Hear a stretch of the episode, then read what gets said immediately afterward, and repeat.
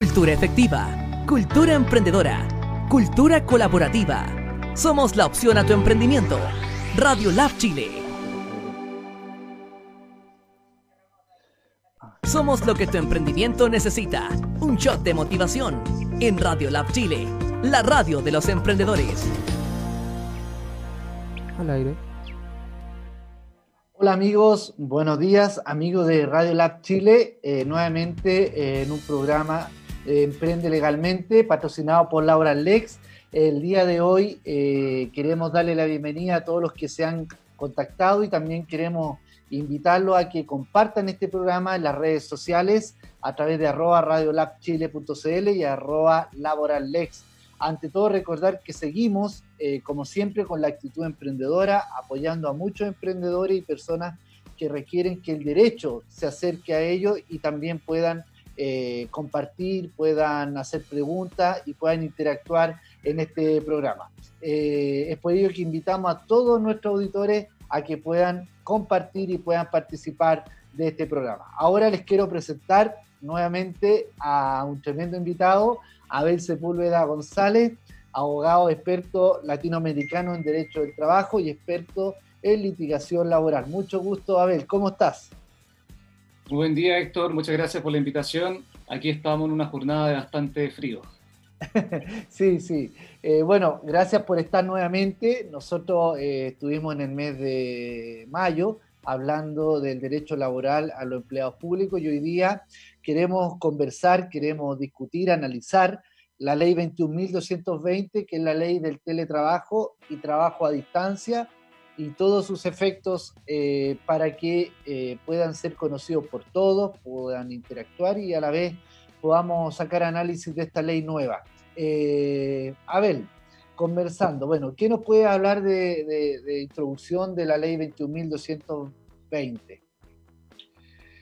Bueno, cuando hablamos de teletrabajo, la verdad que eh, hablamos de, de, un, de, una institución que efectivamente estaba, eh, estaba en nuestro en ordenamiento jurídico, en el Código del Trabajo, la verdad, bastante tímida.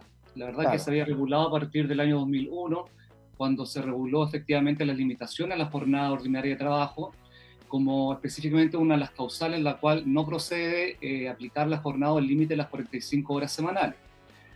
Eh, y eso ya el 2001, que efectivamente cuando se introdujo esa reforma al, al estatuto laboral propiamente tal. Sin perjuicio de ello, la cátedra venía hablando del teletrabajo hace bastante tiempo. Se le denominaba también como una parte o una eh, forma de contratación laboral atípica, ¿cierto? Sí. Como parte también de este nuevo derecho del trabajo, como nuevas instituciones que de alguna forma se van introduciendo en la relación laboral con el desarrollo de las nuevas tecnologías también y, lo, y el avance de los medios de comunicación. Eh, bueno, esto, este tema, el debate del, teletrabajo, la verdad que estaba en la cátedra, estaba también en la inquietud también de nuestros legisladores, pero bueno, precisamente a partir de la contingencia de salud que estamos viviendo a nivel país, eh, efectivamente este debate de alguna forma eh, aceleró su, su, desarrollo y bueno, finalmente se concretó con esta, con esta ley de teletrabajo que igual yo creo más adelante podremos hablar un poco también de las críticas que tendría el mismo, la misma norma. Claro. Eh, pero sin perjuicio de ello, yo creo que eh, de alguna forma viene a zanjar en nuestro Código del Trabajo, en nuestro estatuto laboral propiamente tal, eh, esta institución que, como dije precedentemente, estaba ya regulada de una forma muy tímida.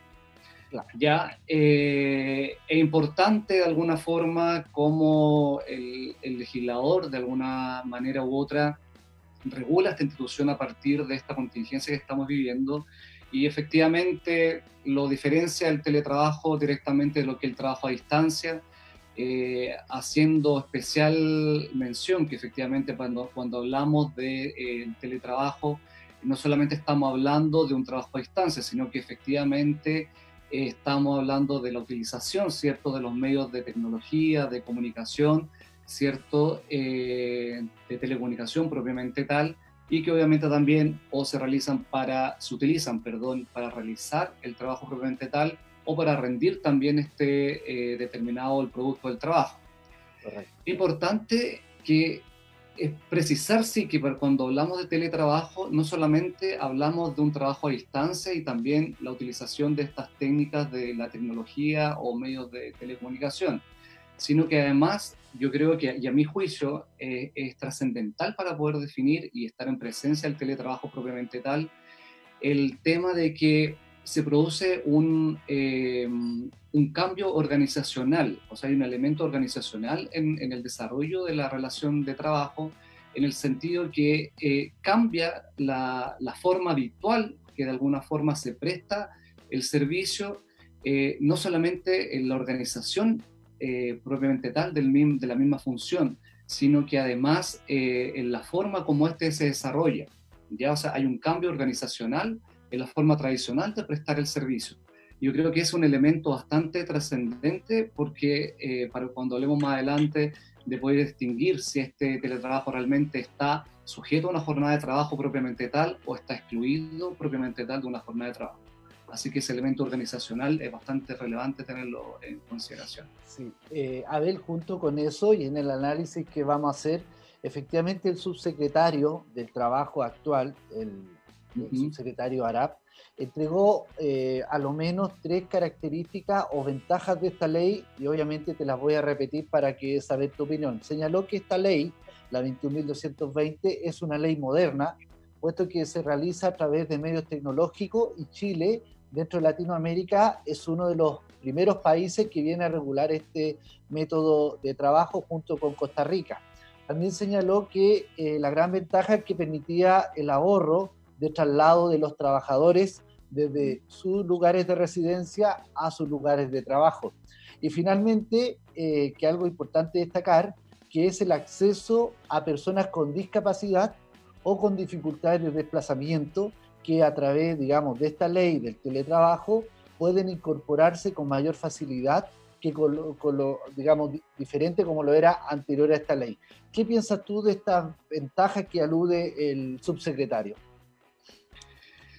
Eh, a ver, yo creo que respecto a esas ventajas propiamente tal, eh, yo creo que es inevitable eh, reconocerlas.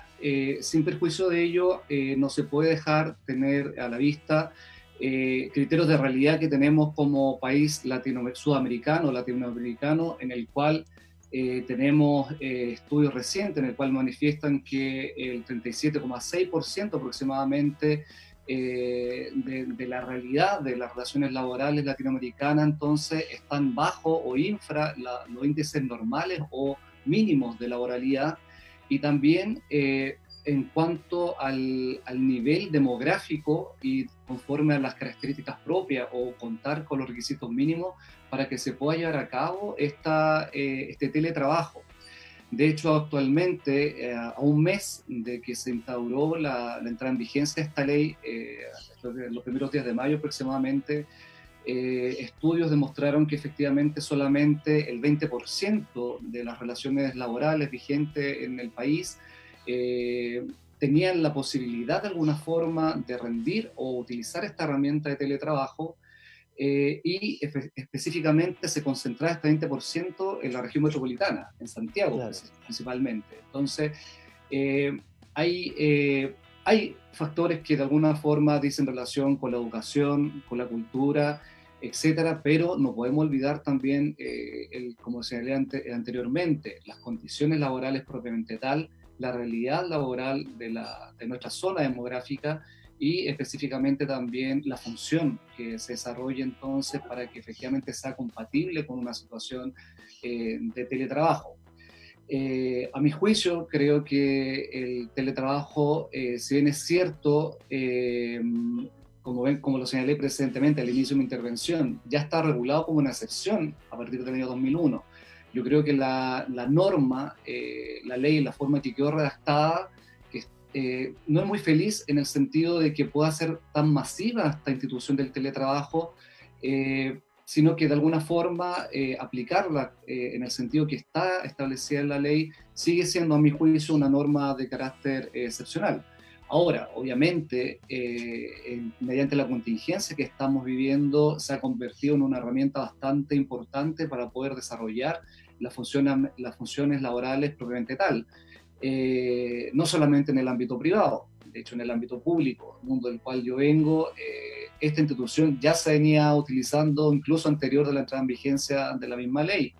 El mismo Contralor General de la República instruyó a todos los servicios públicos, tanto centralizados y descentralizados, en el sentido de aplicar el teletrabajo eh, como una herramienta factible dentro de la relación pública de subordinación y dependencia, que podemos llamarlo en este sentido, y entregó a los jefes superiores de servicio la facultad de regular cuáles serían sus cualidades, cuáles serían sus atributos mínimos, entonces, y la forma en que éste debería llevar llevarse a cabo. Y obviamente eh, esta actitud o este decreto, perdón, de, teletrabajo tenía que ser sancionado o tiene y debe ser sancionado por el jefe superior del servicio, en el caso del municipio el alcalde, en el caso del otro servicio el que sea el director del servicio respectivo. ¿ya?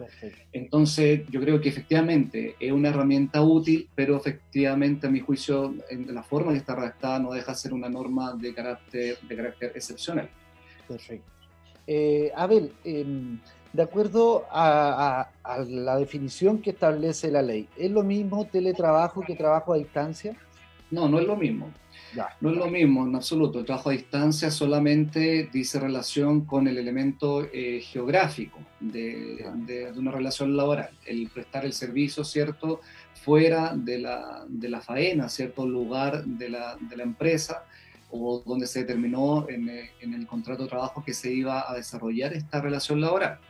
Como señalé anteriormente, el teletrabajo tiene que contar al menos no solamente este factor geográfico, sino que el, el, elemento cierto de la tecnología, cierto, eh, utilizar estos medios de comunicación tecnológicos y telecomunicación propiamente tal eh, en el desarrollo de la función o para rendirla y como señalé también el tercer elemento, que es la organización en la forma de desarrollar este trabajo. O sea, que se, se desarrolla el trabajo de una forma, se organiza el trabajo y se desarrolla de una forma totalmente distinta al que se hace al interior de una empresa o faena en que se prestan los servicios. Perfecto.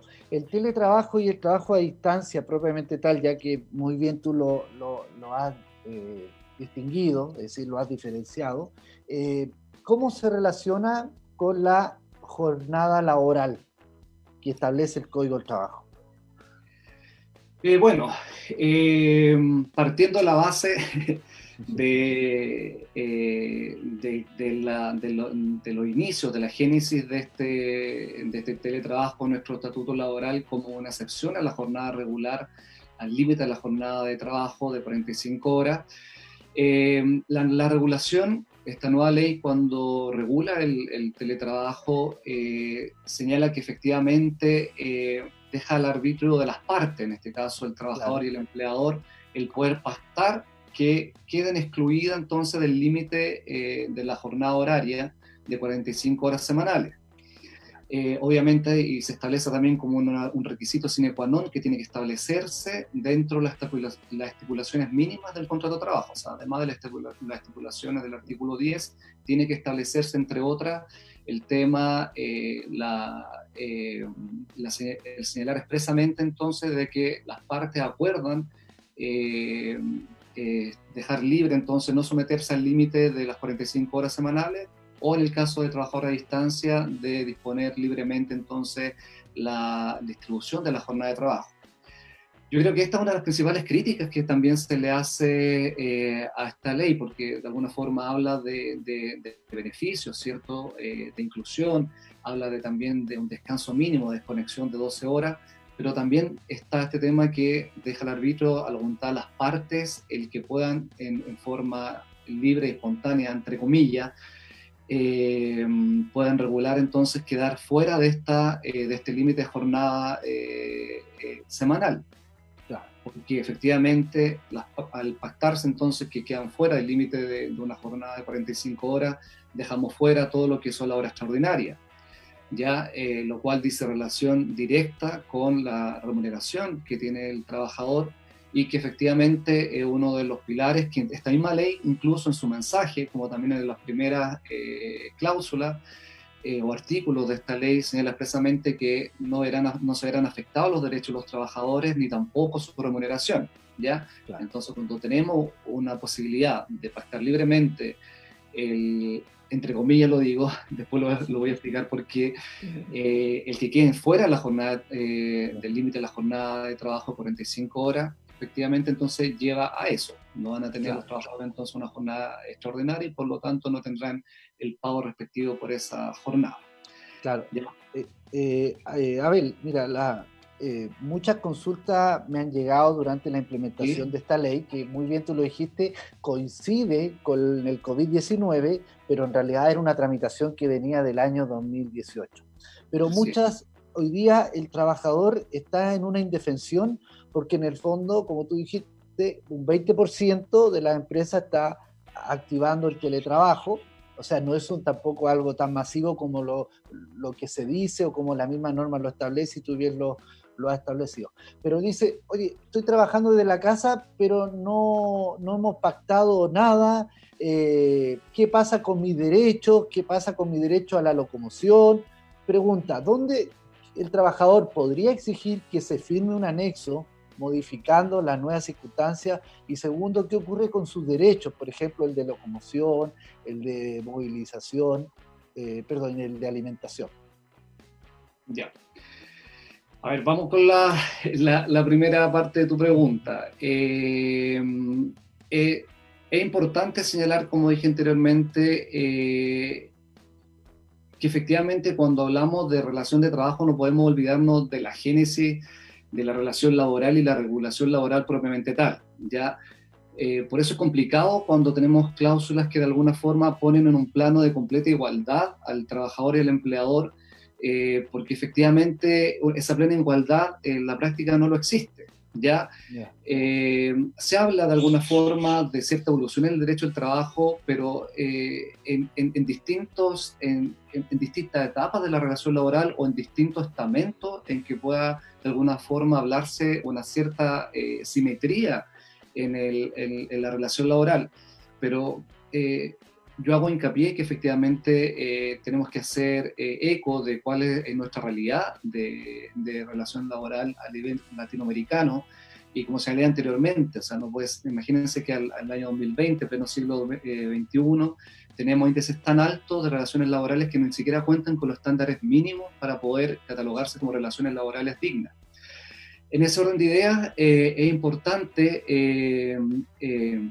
tener presente eh, y, no dejar de vista entonces eh, la presencia en, la relación de laboral, en este caso de teletrabajo, la presencia de estos estándares mínimos entonces de relación laboral. Los derechos laborales, probablemente tal, no obstante estarse eh, realizando en una condición de teletrabajo o trabajo a distancia, no tienen por qué verse menoscabados eh, de hecho, dictámenes recientes de la, Dirección del Trabajo han podido concluir que efectivamente procede del todo el, otorgar eh, el derecho a sala cuna cuando efectivamente se está prestando la relación laboral en régimen de teletrabajo. ¿Ya?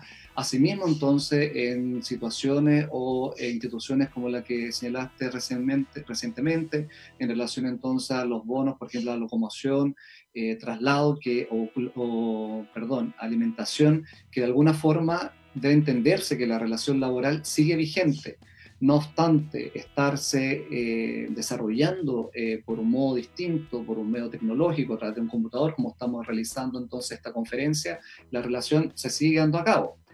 Tanto así que el mismo, esta misma ley logró establecer que para efecto de poder controlar un poco esta situación, si efectivamente la persona, el trabajador, está en un régimen totalmente liberado de la jornada de trabajo o de alguna forma tiene una jornada eh, propiamente tal de trabajo, volviendo entonces a una relación más clásica o típica de relación de trabajo, en el sentido de señalar que si efectivamente el empleador está utilizando mecanismos de control, de control propiamente tal, tanto para en la realización del trabajo como en el control del mismo trabajo, se presume que efectivamente entonces esta relación de teletrabajo está inmersa en un límite de jornada eh, dentro de la jornada ordinaria de trabajo.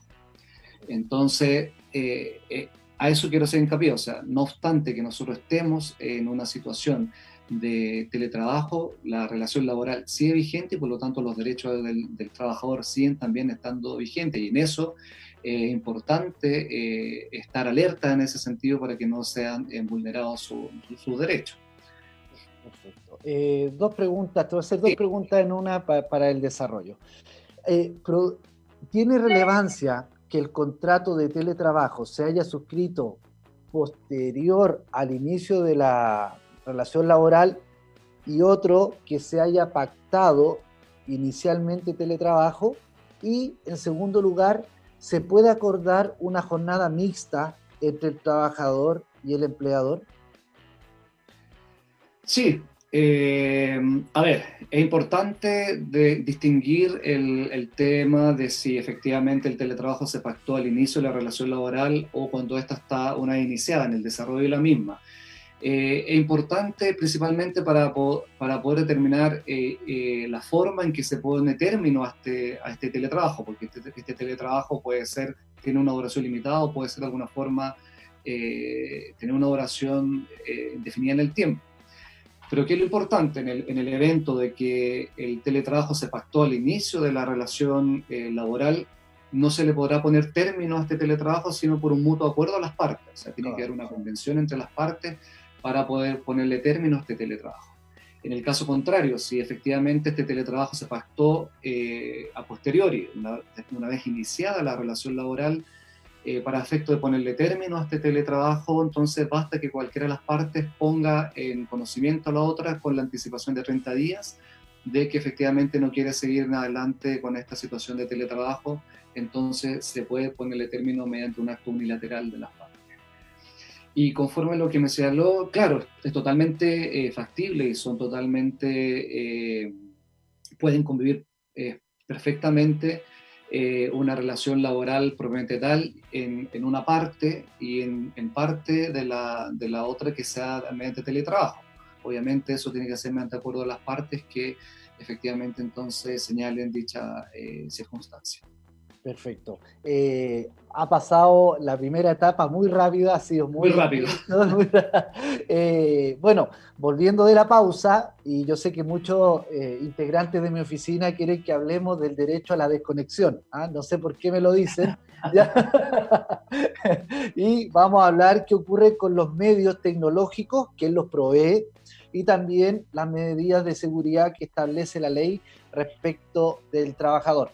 Así que excelente eh, tema, nos vamos a ir a una pausa, pero antes me han pedido mucho saludar a todos los que nos están viendo, a Juan Toro, eh, Nelson Aguilar de Mendoza, Felipe Saavedra, Andrés Aguirre, Norberta, Lisandro, Gustavo Canales, José Rivas, eh, Ángela Duarte, Marixa Alarcón, Renato Pino, Gustavo Munizaga y, Cristian, y Cristina Mora son los que han estado conectados eh, en esta primera etapa, así que los invitamos a la segunda parte de este programa que viene lo mejor de los temas y también se abre la tribuna para contestar preguntas a través de arroba Radio Lab Chile eh, y a través de sus plataformas pueden hacernos preguntas. Muchas gracias, nos vamos a una pausa y volvemos.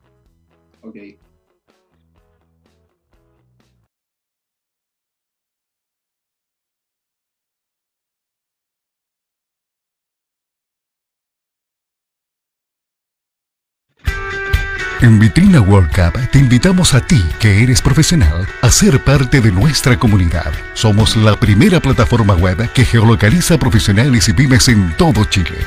Ingresa a www.vitrinaworldcup.cl y elige alguno de nuestros planes, publica tu perfil y podrás ser contactado por quienes requieran de tus servicios. Solo por tiempo limitado, contrata un plan y te regalamos tres meses adicionales gratis.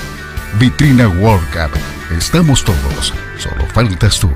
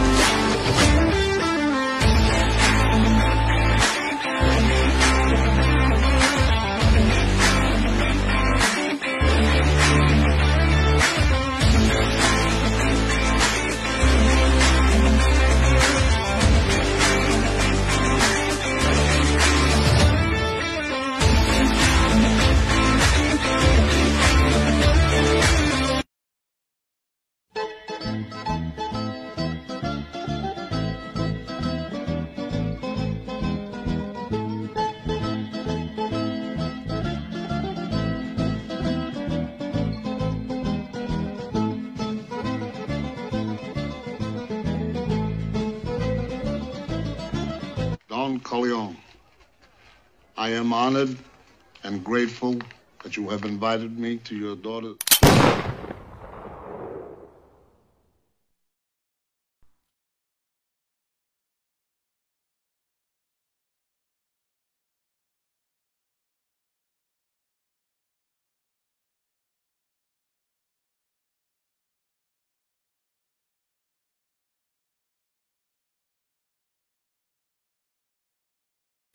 Cultura efectiva, cultura emprendedora, cultura colaborativa.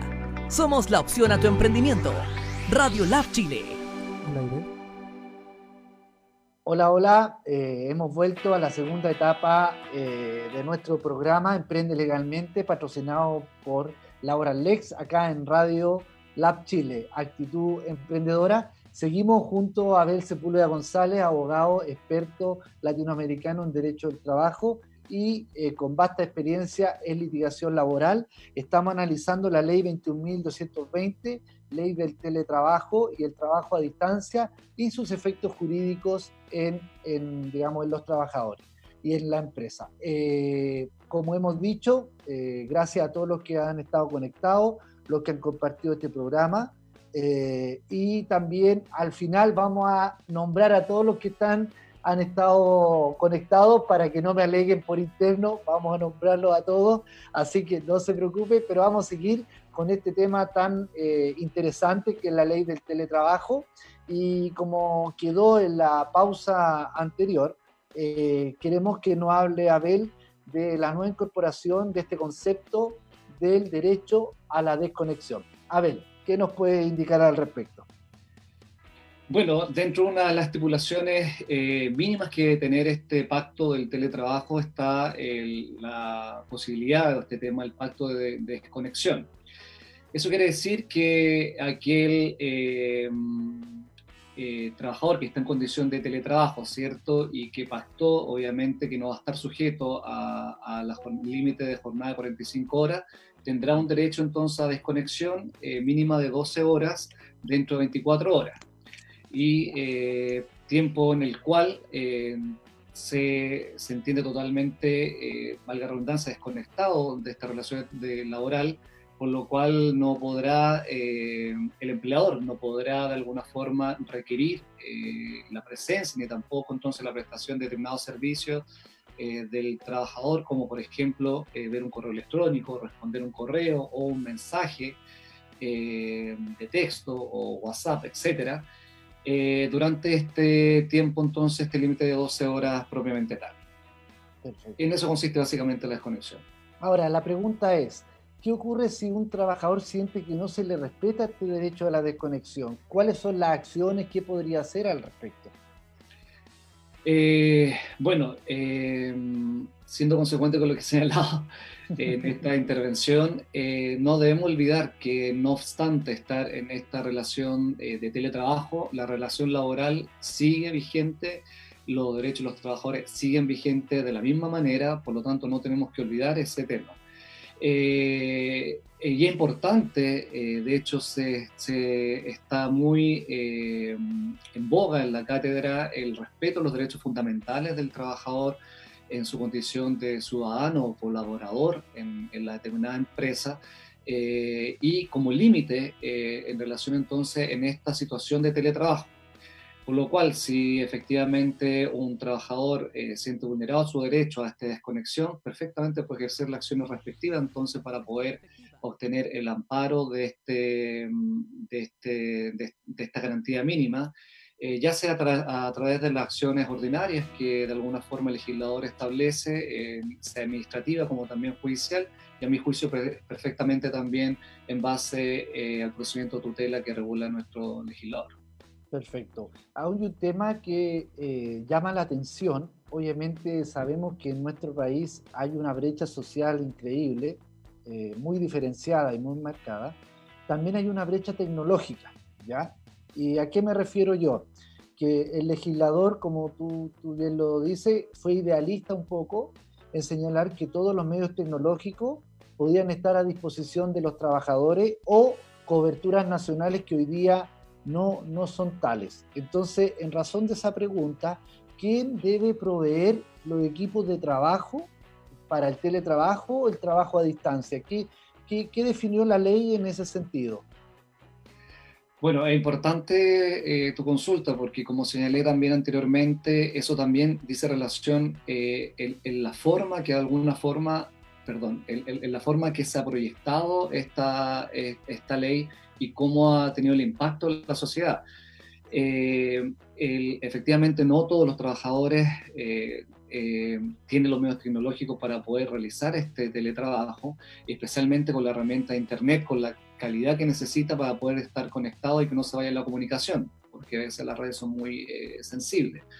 Eh, entonces, en este orden de ideas, el legislador estableció que efectivamente es una obligación del empleador el proporcionar estos medios tecnológicos de comunicación eh, para poder eh, realizar esta, este teletrabajo eh, para que efectivamente pueda entonces realizarse en condiciones óptimas. ¿Ya? Es obligación del empleador entonces proporcionar los medios necesarios para el desarrollo de este teletrabajo. Perfecto. ¿Y qué ocurre si el trabajador él proporciona, por ejemplo, opta por ocupar su propio computador, su propio, digamos, elemento tecnológico y, y este se digamos, tiene alguna falla y hay que arreglarlo. La ley reguló esa situación de la obligación que tiene el empleador de proveer el medio tecnológico. De proveer el medio, el medio tecnológico probablemente tal, sí. Ya, eh, sí, por eso hay que tener cuidado en relación también con, con la consulta que tú me señalas, que qué pasa si efectivamente eh, se acuerda que pueda utilizar, por ejemplo, mi propio computador o mi propio teléfono celular, entonces para las comunicaciones y este de alguna forma tiene una falla. Complejo, en definitiva, eh, para poder, eh, si es cierto, un apuro a las partes, pero eh, al, establecerse como obligatoriedad del empleador de proporcionar los medios, entonces eso se transforma en un derecho básicamente laboral irrenunciable.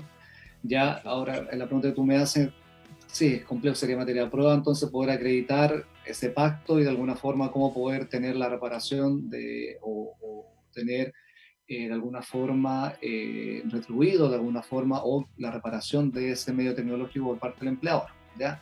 Pero a mi juicio yo creo que ese es un derecho laboral irrenunciable que es la forma que se pactó o que se estableció en la ley. Perfecto. Eh, Abel, en relación a las condiciones de seguridad, digamos, recordando que el empleador eh, aun cuando la modalidad de teletrabajo o trabajo a distancia sigue teniendo la responsabilidad objetiva definida en el artículo 184 del Código del Trabajo, esto es velar eficazmente por la integridad física y psíquica de sus dependientes.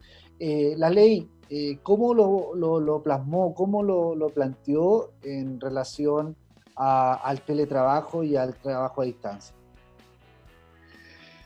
Bueno, la forma en que se plantea también nos, eh, dice mucha eh, novedad en relación a lo que he señalado eh, a lo largo de esta intervención, en el sentido que efectivamente la relación laboral sigue vigente, por lo tanto, cuando hablamos del deber de seguridad del, que tiene el empleador en relación a la salud y seguridad propiamente tal de sus trabajadores, este sigue vigente, por lo tanto, él tiene que tomar todas las medidas de resguardo necesarias entonces para velar por la seguridad y la integridad física y psíquica de los trabajadores el derecho a saber también tiene que ponerle conocimiento entonces respecto cuando son labores más eh, riesgosas. Em, por lo tanto, efectivamente sigue siendo una obligatoriedad del empleador en relación a esta materia. Y también instruye que efectivamente eh, em, eh, de alguna forma, se, a través del reglamento que va a regular entonces este teletrabajo, se pueden establecer también las condiciones mínima entonces en relación a la seguridad y vida de, los trabajadores. ¿ya? Eh, reglamento que todavía también no, no está listo, tal. Entonces, actualmente tenemos un vacío importante en esa materia, sin perjuicio también de la labor que tiene entonces la Superintendencia eh, de Salud en este sentido y también la misma Dirección del Trabajo. Perfecto. Pregunta, ya que obviamente lo estamos enfocando desde un punto de vista, digamos, de protección del trabajador, y obviamente eh, el derecho a saber tiene que, ver con el conocimiento que le entrega el empleador al trabajador relacionado con los riesgos durante la jornada de trabajo. El, empleador puede eh, esta es una pregunta que, claramente los medios de comunicaciones no se habla, no se comenta, pero el empleador puede supervisar el domicilio o el lugar de trabajo donde se desempeña el trabajador. ¿Qué dice la ley al respecto? Eh, no puede hacerlo por arbitro propio. Eh, efectivamente, porque también hay un derecho básico también, que el derecho de la intimidad también del, del trabajador. Puede hacerlo solamente entonces con consentimiento expreso por parte del trabajador puede eh, constituirse en forma arbitraria, unilateral, en el domicilio eh, del, trabajador, sino que efectivamente tiene que contar con la anuencia y el acuerdo de este mismo. Perfecto. Acá, bueno, aquí va a tener bastante tiempo para desarrollar eh, esta pregunta que te voy a hacer ahora, siendo una de, digamos, de una de las materias que tú manejas muy bien. ¿Qué pasa con la sindicalización en el contrato de teletrabajo y trabajo a distancia? Esta es una pregunta que obviamente la hago bien lenta porque yo sé que muchos de los que están escuchando eh, eh, tienen dudas en relación a eso y era importante que la, qué dice la ley y qué, qué información y orientación le podemos entregar a esos trabajadores. ¿Qué ocurre con la sindicalización? Bueno, eh, a ver, para efectos de la sindicalización, en, materia específicamente de esta ley y de la institución del teletrabajo, eh, se, le, se, le, impone al, empleador la obligatoriedad de eh, informar a los trabajadores de las organizaciones sindicales que estén constituidas legalmente al interior de la empresa. Eh, la verdad que en la forma que tenemos regulado entonces el derecho colectivo del trabajo en nuestro estatuto jurídico, la verdad que creo que no se podría establecer alguna obligatoriedad adicional al, empleador. Yo creo que va a ser un desafío, va a ser un desafío en el desarrollo de esta institución del teletrabajo, la manera en que eh, existan una cantidad de teletrabajadores importantes que puedan constituir también un sindicato de, de trabajadores en este régimen, por ejemplo, eh, y es un desafío que de alguna manera tendremos que estar atentos y alerta para eh, este, poder eh, y dar la alerta respectiva en el ejercicio legítimo del derecho. Ya no puedo dejar de, mencionar que esta ley, como mucha institución en definitiva al interior de, de nuestro estatuto jurídico laboral, nace también eh, por un, acuerdo privado, o sea, son acuerdos de las partes, no, no, nacen de un acuerdo colectivo como sucede en derechos comparados, como por ejemplo en Francia, que efectivamente el teletrabajo nació a la luz del derecho colectivo. Son los sindicatos los que regulan entonces las condiciones mínimas en las cuales se va a realizar este teletrabajo, cuáles son las condiciones mínimas de trabajo, las jornadas, etcétera, ¿ya? Aquí nace de una, eh, una óptica totalmente individual ¿ya? Entonces está entregado totalmente al arbitrio de las partes prácticamente y obviamente la forma en que pueda ingresar el derecho colectivo eh, no tiene otra cabida sino conforme a la regulación del mismo derecho colectivo, la regulación de la huelga que tiene nuestro, eh, nuestro Código del Trabajo, ¿ya?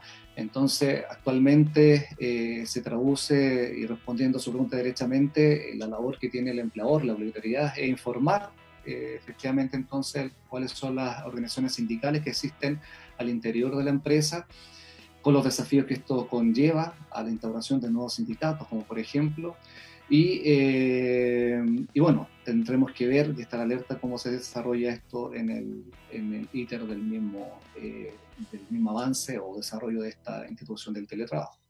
Perfecto. la ley, la 21.220, habla de algunos le llaman el derecho a participación. ¿ya? Si bien es cierto, no está, no está tan definido propiamente tal, pero eh, quiero que nos hable, si es posible, de las normas que dicen relación con la participación y la integración que tiene, que, que, tiene la obligación el empleador de hacer extensiva al, al trabajador. La ley del teletrabajo eh, habla de eso y obviamente nos gustaría como ha sido tan amable en esta exposición, eh, ¿qué, dice la ley en relación a la obligación que tiene el empleador y a la vez el derecho que tiene el trabajador de participar en relación a las actividades de la empresa? Bueno, eh, contestando derechamente, eh, efectivamente, el, empleador tiene que dar las garantías necesarias para que el, trabajador pueda participar en todas estas actividades. El trabajador sigue siendo eh, miembro de la, comunidad de la relación laboral, por lo tanto, eh, miembro de la empresa, él puede ir, no obstante estar en el régimen de teletrabajo, puede ir unilateralmente a la empresa, por ejemplo, eh, y obviamente eso también se condice con esto, con tu pregunta en relación al ámbito colectivo. Eh, todas las actividades que se realicen, entonces el empleador tiene la obligatoriedad de proporcionar los medios necesarios para que esto se lleve a efecto y que de alguna forma entonces propiciar la participación entonces en todas y cada una de las actividades que se desarrollen en ese sentido. ¿Mm?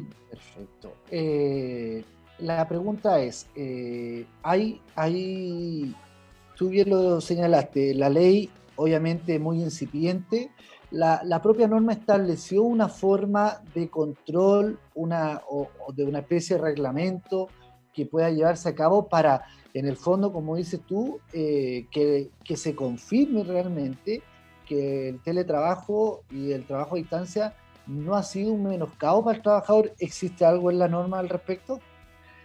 Claro, lo que pasa es que efectivamente la norma establece la realización de eh, un reglamento por parte de la Dirección del Trabajo que de alguna forma regule eh, las condiciones durante el desarrollo de esta misma institución. Entonces, este reglamento va a fijar estándares mínimos en cada una de las eh, materias que regula esta ley y yo creo que en el, respondiendo a tu consulta, este es un tema que efectivamente también debiera estar considerado entonces en ese mismo reglamento. Pero es importante señalar que ese reglamento, eh, como lo señalé recientemente, aún no está, eh, no está listo todavía. Entonces, los varios vacíos todavía, no solamente a nivel de, de la seguridad del trabajador, en, en relación al, al, deber de seguridad de, su vida, integridad física, psíquica, sino también en este ámbito colectivo, como lo señalé recientemente. Perfecto. Ah, siguiendo esa misma línea, eh, la norma alude a un Consejo Superior Laboral. Estos nombres que a veces eh, tratan de, hacer calzar, Consejo Superior Laboral, eh, el que deberá, dice, emitir un informe de, evaluación. ¿qué, cuál es tu opinión al respecto que en el fondo este nuevo organismo trastocaría las facultades que tendría la inspección del trabajo, la dirección del trabajo. Eh, eh, ¿Cuál es tu opinión? Porque en el fondo eh, queda la duda de por qué la ley o el legislador pensó en un Consejo Superior Laboral. Sí, yo creo que esto también es una de, las principales críticas que se le hace a la norma, que efectivamente vendría a establecer un nuevo órgano de control más allá de, eh, de lo que tenemos establecido, eh, principalmente entonces las facultades que tiene la Dirección del Trabajo como órgano de fiscalización. Eh, mire, yo creo que en la forma que está regulado está, como lo señalaste presentemente, como un órgano de control que de alguna forma va a informar, porque de hecho dice que tiene que entregarle dicho informe, ¿cierto?, al Senado y a la Cámara de Diputados eh, al respecto y obviamente al, presidente de la República. Eh, entonces, en la forma que está eh, regulado, pareciera ser que es, fuera un órgano consultivo o informativo. pero queda, como dices tú, la duda que cuál va a ser el principal, la principal función de este, de este órgano y si efectivamente tendrá eh, o no las atribuciones de poder eh, fiscalizar y poder entonces entregar directrices al respecto. En la forma que está regulado no es muy feliz, por lo tanto, poder interpretarse en uno u otro sentido. Perfecto. Tengo, eh, me hacen una pregunta en relación con aplicación práctica de la ley. Se señala, si en un anexo de contrato de teletrabajo, al establecer eh, que la modalidad va a ser de manera total por teletrabajo, señalan si es posible consignar que el trabajador deba concurrir una vez por semana a la empresa a informar o a entregar eh, trabajo o informe en relación a su función. La pregunta es, ¿habría un inconveniente en consignarlo en el anexo contrato?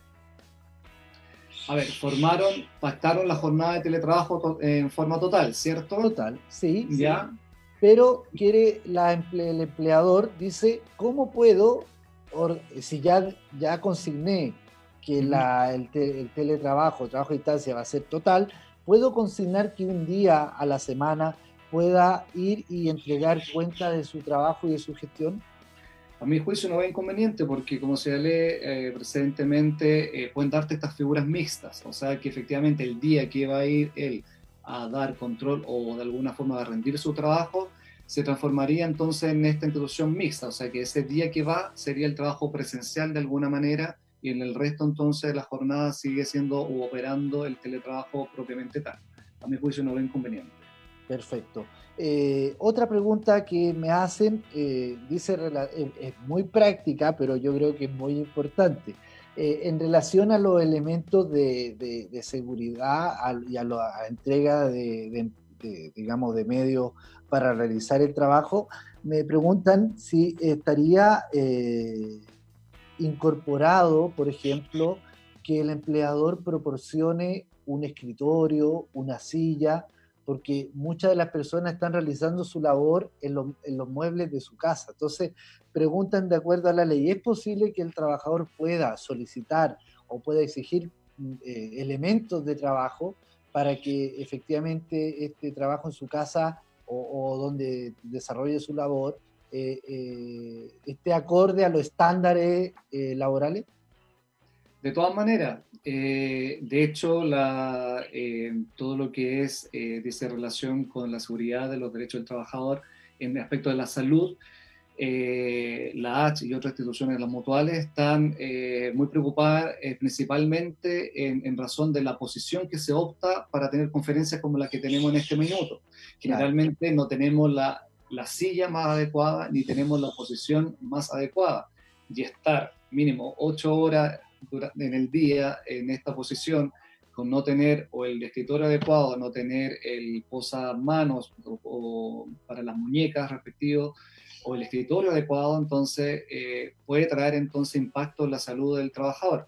Por lo cual no, no, hay ningún inconveniente en que para el desarrollo de las funciones pueda requerirse entonces y sea obligación por parte del empleador otorgar entonces estos medios que vendrían a ser los medios indispensables y mínimos para poder eh, desarrollar este teletrabajo. Es decir, no estamos hablando de internet, ni de computador, ni celular, sino que efectivamente estamos hablando de los medios complementarios, entonces, para desarrollar esta función en coordinación o en coherencia, perdón, eh, eh, a los derechos y a la salud, perdón, del mismo trabajador. Perfecto. Priscila Sepúlveda pregunta, ¿qué pasa con la hora de colación y o almuerzo ¿El trabajador puede bloquear su agenda y desconectarse durante ese periodo? Buena pregunta. ¿eh? Buena muy, pregunta. Muy, muy, muy práctica.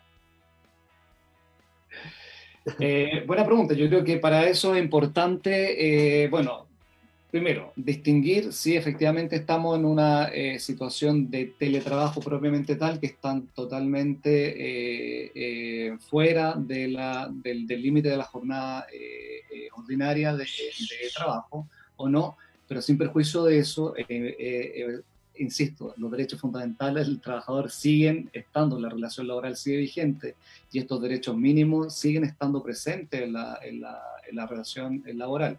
Por lo tanto, yo creo que es importante, a pesar que la norma no lo señala, que efectivamente, no obstante que eh, efectivamente estamos en esta relación de teletrabajo, fijar entonces cuáles son los parámetros entonces de las pausas o los descansos respectivos durante el día eh, y también los descansos a nivel de semana eh, durante la vigencia de este régimen de teletrabajo. porque efectivamente en una relación ordinaria, una relación de trabajo típica, generalmente no se señala el día ni la forma, sino que las condiciones mínimas. Entonces, al estar en una institución excepcional, vamos a tener que entrar a fijar también situaciones excepcionales para no prestar eh, derecho a confusión o abusos por parte de una de las partes en esta relación de trabajo. Perfecto. Eh, me pregunta Juan Francisco, ¿de qué forma quedan protegidos los trabajadores en la hipótesis de un accidente en el lugar donde se encuentra realizando el teletrabajo? Eh, ¿cómo, ¿En qué hipótesis, perdón? si ocurre un accidente de trabajo. Ah, ya. En, la, digamos, en el lugar donde presta eh, los servicios. Ya. Bueno, yo creo que en ese sentido eh, cobra plena aplicación la ley 16.744, que efectivamente establece los accidentes del trabajo, de trayecto y también las enfermedades profesionales. Eh, cobra aplicación completa, erga omnes, esta, esta ley, por lo tanto, si se produce un accidente eh, durante el desarrollo de este teletrabajo, aunque sea en el domicilio, cobra completamente entonces aplicación la misma ley y por lo tanto la obligatoriedad entonces del empleador de poder eh, eh, resguardar esta situación y prestarlas, eh, realizar, perdón, las prestaciones mínimas de seguridad. Perfecto. A ver, como última pregunta relacionada con este programa, el teletrabajo, dos cosas. ¿qué, ¿Qué reflexión final eh, puedes sacar de esta ley y qué consejo puedes darle a, los trabajadores que sienten que esta nueva modalidad en realidad en vez de hacer un beneficio ha sido un perjuicio? No es poco las personas que han dicho que con el teletrabajo trabajan más, puesto que hay funciones, eh, funciones domésticas. Entonces, eh, junto con esa reflexión y sale una pregunta de, digamos, de lo que estoy comentando, eh, un trabajador puede pactar ciertas fracciones de tiempo para efectos de poder sentirse cómodo con, esta, con este vínculo laboral? Eh, a ver, eh, es importante precisar que anterior, como lo señalé al inicio de esta intervención, anterior a la dictación de esta ley, ya en la cátedra académicamente veníamos hablando de, este, de esta, la necesidad de este teletrabajo como una forma típica o como una de las instituciones de este nuevo derecho del trabajo que se habló desde, el mundo académico. ¿Ya? Pero siempre cuando se habló de teletrabajo, eh, se habló principalmente de una forma de poder conciliar eh, el, tema de, la, las funciones que se tienen entonces al interior del seno familiar, de, la...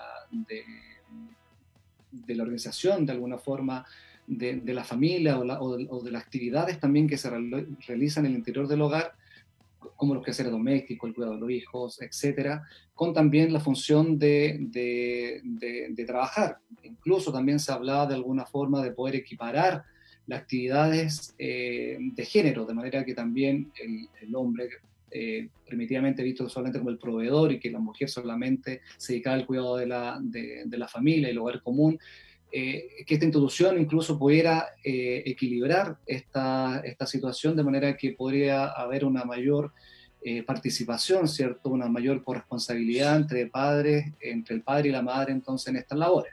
Y así lo conciliaba también con la relación de trabajo, en, de trabajo a distancia. Ya, pero eh, en la forma que de alguna forma que, que esto, que esta institución se, eh, bueno, salió del debate y se transformó en ley con la actual contingencia que tenemos también eh, a nivel de país, a nivel mundial, perdón, de salud. claro, nos llega la institución de frente y la regulación es bastante escueta, como lo señalé anteriormente, entonces no podemos tener y dejar de tener a la vista entonces las condiciones mínimas de una relación de trabajo eh, en relación a la jornada, al límite de la misma y también los descansos y las fracciones que ésta deben tener. Eh, contestando directamente a tu pregunta, eh, eso es lo que tenemos que tener pendiente y dar la alerta que efectivamente cuando estamos hablando de una situación de teletrabajo propiamente tal, y cuando no es una institución de teletrabajo, sino que una relación solamente de trabajo a distancia o incluso solamente una relación de trabajo propiamente tal que se está prestando en un lugar eh, distinto a la empresa, pero que de alguna forma es el mismo empleador que proporcionó esos medios. Entonces yo creo que yo creo que para poder contestar tu pregunta es totalmente indispensable poder diferenciar y disociar si efectivamente entonces estamos en esta institución del teletrabajo. Y, yo vuelvo a hacer hincapié, tenemos que, cuando hablemos de teletrabajo, no necesariamente tenemos que tener estos tres elementos. No basta con el tema de, trabajar en un lugar distinto entonces al de la empresa. No basta con utilizar los medios de tecnología, ¿cierto? O comunicación o telecomunicación, sino que efectivamente tiene que existir esta organización distinta y rendición distinta a la forma del trabajo a la que se desarrolla habitualmente al interior de la empresa. ¿Ya? Porque hay muchas situaciones que efectivamente son relaciones laborales propiamente tal, eh, de una forma típica, que pueden disfrazarse a través de una institución del teletrabajo pero en la práctica o legalmente no lo son. Entonces yo creo que ahí es donde está, es importante hacer esta diferencia y además de eso, una vez que estemos en plena presencia de esta institución del teletrabajo, concurriendo estos tres elementos mínimos, estar presente entonces y estar alerta de la concurrencia entonces y respeto de los derechos mínimos entonces de esta relación de trabajo en relación a los mismos trabajadores. Perfecto. Sí, con ese contexto necesita algo adicional. Bien, bien, bien. Abel. Bueno, estamos llegando al final del programa. Eh, hemos tenido una grata conversación eh, con Abel Sepúlveda González, abogado laboral. Estimado Abel, ¿dónde te pueden contactar las personas que, deseen eh, resolver inquietudes de forma directa el teletrabajo? Yo creo que principalmente a través de esta misma plataforma, Laboral Lex, así es que vamos a estar ahora más, más conectados en pocos días más a partir de esta misma plataforma tocando temas tan relevantes como este y, mucho más que tenemos en este, en este derecho al trabajo. Exactamente. Principalmente esta plataforma.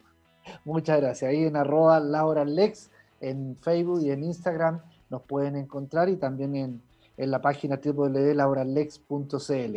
Eh, para finalizar, agradeciendo la excelente exposición, a ver nuevamente por tu tiempo. Yo sé que está eh, fuera de Santiago, en el sur, con una, una grata y rica lluvia. Así que muchas gracias por tu tiempo. Queremos saludar a Marcela Busto, que estuvo conectada eh, durante este programa, a Priscila Sepúlveda, no sé si tú las conoces, eh, y bueno, ya Carolina Stubin, Edwin Guerrero, Mónica Abrante eh, y también a Mauricio Otero, que estuvieron presentes en este programa. Bueno, nos despedimos, eh, invitamos a todos nuestros seguidores que pueden volver a compartir y a repetir este programa en arroba radiolabchile.cl y en su fanpage de YouTube, Instagram y también de eh, Facebook pueden repetir este programa. Bueno, nos vemos para este próximo martes a las 12 horas con un nuevo capítulo de Emprende Laboralmente patrocinado por Laura Lex. Muchas gracias, Abel. Muchas gracias a los controles. Ya.